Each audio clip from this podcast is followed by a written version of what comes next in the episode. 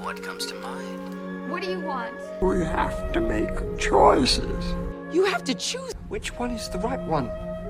What do you want? It's not that simple. What It's... do you want? Make your choice. Bienvenue sur Le Choix de Marie, le podcast ciné qui vous donne tout simplement des idées de films à regarder. Sans spoiler ni prétention, je partage chaque semaine avec vous les films que j'ai vus pour faciliter votre dilemme du On regarde quoi? Hello à tous, depuis la petite ville de Chelsea en Alabama, je suis ici pour Thanksgiving pour rencontrer la famille de mon copain. C'est tout à fait charmant et propice euh, au calme. Je suis là depuis jeudi et c'est l'opposé total euh, du début de ma semaine qui était euh, au contraire beaucoup plus chaotique et chargé avec le résidu de boulot du festival et la finition de ma candidature de visa. Comme toujours, le cinéma, c'était un peu mes moments de pause, mon échappatoire, et on va du coup passer en revue trois films cette semaine. Un film d'horreur, Thanksgiving, un biopic, Priscilla, et une comédie noire, Fatal Games. On commence donc la semaine de retour dans une salle hors festival après presque un mois. Le dernier c'était Killers of the Flower Moon fin octobre.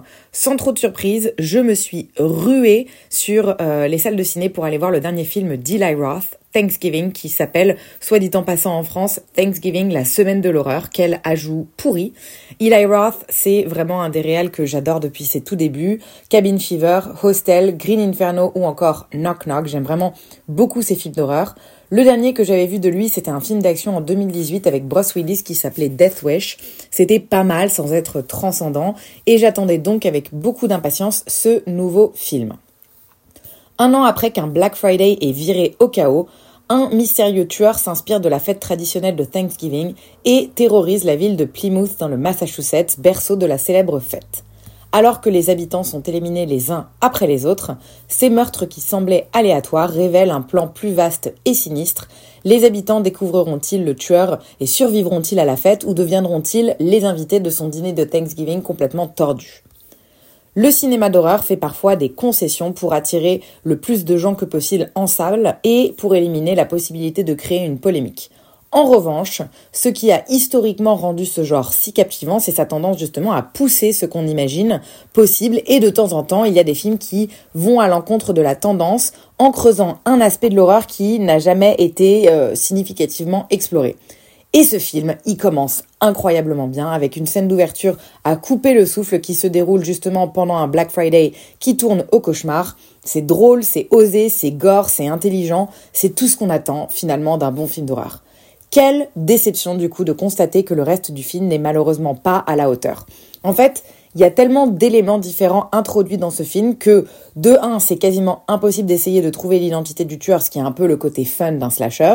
Et de deux, il y a tellement d'arcs narratifs sous-exploités, voire carrément délaissés, que bon, c'est misleading comme film. C'est tellement dommage parce que les meurtres sont cool, quoique j'ai trouvé un peu trop expédié à mon goût. En général, je préfère que les morts euh, soient un peu plus lentes dans ce genre de film. La fin paraît par ailleurs un peu cliché et expédié, comme s'il manquait une demi-heure de film pour lui apporter de la profondeur. Et c'est vraiment rare que je dise qu'un film doit être plus long.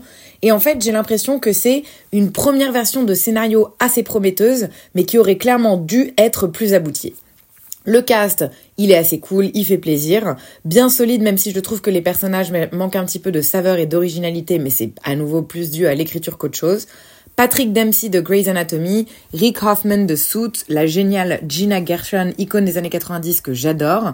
Ils font vraiment tous plaisir à voir. Dans la génération plus jeune, on a l'influenceuse Addison Rae qui est assez mauvaise, ou encore Milo Mayhem qui est euh, une star de Disney Channel. Je l'avais jamais vue, mais je trouve que c'est finalement le plus charismatique de tous les acteurs. Franchement, j'avais un peu les boules en sortant parce que j'en attendais beaucoup.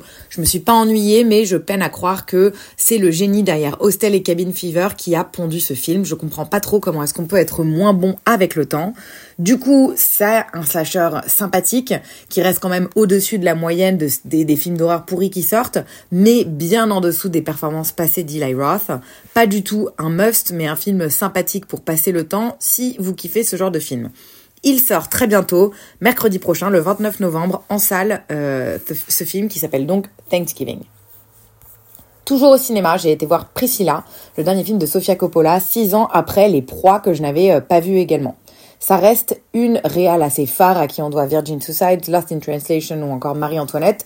Et c'est vraiment pour moi l'une des figures emblématiques pardon, de mon enfance parce que c'était l'une des seules réales femmes un peu connues euh, qui existaient à l'époque. Et j'ai beau ne pas être ultra ultra fan de ces films, je vais quand même les voir dans la majorité des cas. Quand Priscilla rencontre Elvis, elle est collégienne, lui a 24 ans et est déjà une star mondiale. De leur idylle secrète à leur mariage iconique, Sofia Coppola vient ici dresser le portrait de Priscilla, une adolescente effacée qui lentement se réveillera de son conte de fées pour prendre sa vie en main. On peut ne pas être un grand fan du cinéma de Sofia Coppola sans pour autant nier ses qualités et sa patte singulière et bien reconnaissable entre mise en scène onirique et douce mélancolie. Je crois aussi que ça explique en partie l'attrait que j'avais pour ces films dans mon adolescence. Ils me parlaient beaucoup. Et au vu du sujet, ça aurait pu accoucher d'un excellent film, miroir dans un style radicalement différent après l'autre film Elvis qui est sorti il y a deux ans, que j'avais par ailleurs pas vraiment aimé. Mais malheureusement, ce précis-là s'avère très peu convaincant, voire même presque insignifiant. Son film suit les mémoires écrites par la principale intéressée. On découvre donc son point de vue sur sa relation et on parle donc encore de femmes bafouées, d'emprise et de masculinité toxique. Pas qu'Elvis soit dépeint comme un pervers narcissique, mais plutôt comme un manipulateur lunatique. Affirmation qui, je trouvais à prendre avec des pincettes après le précédent film, qui le dépeignait lui-même comme manipulé par son agent. Où en, où en, fait est la vérité? Et par ailleurs, depuis 5 ans, je trouve qu'on en bouffe un peu des films sur ce sujet et il semblerait que celui-ci, il arrive un peu tard dans la bataille avec un discours qui par ailleurs est un peu léger sans vraiment de parti pris. Même la mise en scène de Sofia Coppola est, je trouve, dans celui-là assez décevante un peu liste et sans aucune envie d'apporter du neuf ou de rendre son atmosphère envoûtante comme elle le fait souvent dans, ses films. On perçoit également qu'elle veut montrer euh, ce que c'est que de vivre dans l'ombre d'une star, surtout lorsqu'on est jeune, naïve et innocente. C'est un milieu et un sujet qu'elle connaît de surcroît très très bien avec son père, mais le film n'a concrètement pas grand-chose à offrir sur ces deux heures. Le duo principal euh, incarne euh, ses rôles mythiques et fait le taf sans vraiment nous époustoufler. C'est Kylie Spaney, qui a par ailleurs gagné le prix de l'interprétation féminine à Venise, et Jacob Elordi, qui, je trouve, peine un peu tous les deux à se faire vraiment remarquer dans ce film. Le mot de la fin, c'est que j'étais euh, pas loin de l'ennui devant Priscilla, que je ne recommande du coup pas vraiment. Il va sortir dans un gros mois, le 3 janvier 2024, en salle en France. Projection maison d'un DVD pour continuer et terminer la semaine.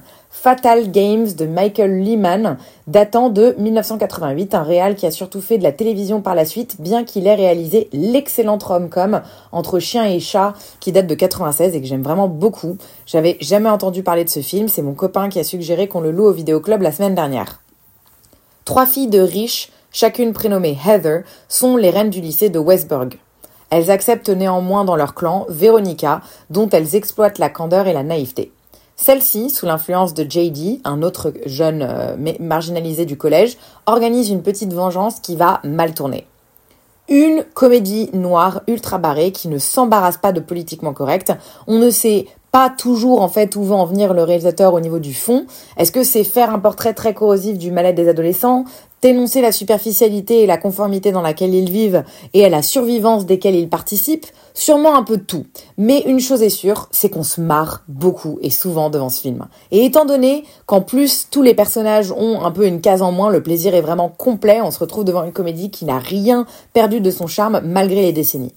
La mise en scène est méga théâtrale, très typique des années 80 et 90. On assure le côté, le côté kitsch et cliché. Moi, j'adore ce genre de choses. C'est 1h40 de pur plaisir qui passe hyper vite étant donné qu'on passe du teen movie au film noir avec plein de rebondissements. Je m'attendais vraiment pas du tout à ça. Je me suis pris une bonne claque devant ce film et j'ai été sous le charme jusqu'à la fin qui est excellente, soit dit en passant. Le cast est très bon également. Ils étaient inconnus à l'époque, mais ils sont devenus des icônes. Christian Slater en roi des timbrés, Shannon Doherty qui passe euh, à la vitesse grand V du rang de victime à celui de bourreau. Tous les deux sont vraiment en très grande forme, mais celle qui tient la vedette est sans conteste la géniale Winona Ryder. Elle est vraiment, euh, elle y est vraiment pour beaucoup dans la réussite de ce film, hyper kiffante et très à l'aise dans ce, dans ce délire. Excellente surprise, du coup, ce Fatal Games. Ne vous fiez pas à ce titre qui est vraiment nul à chier. Le nom original du film, c'est Heathers.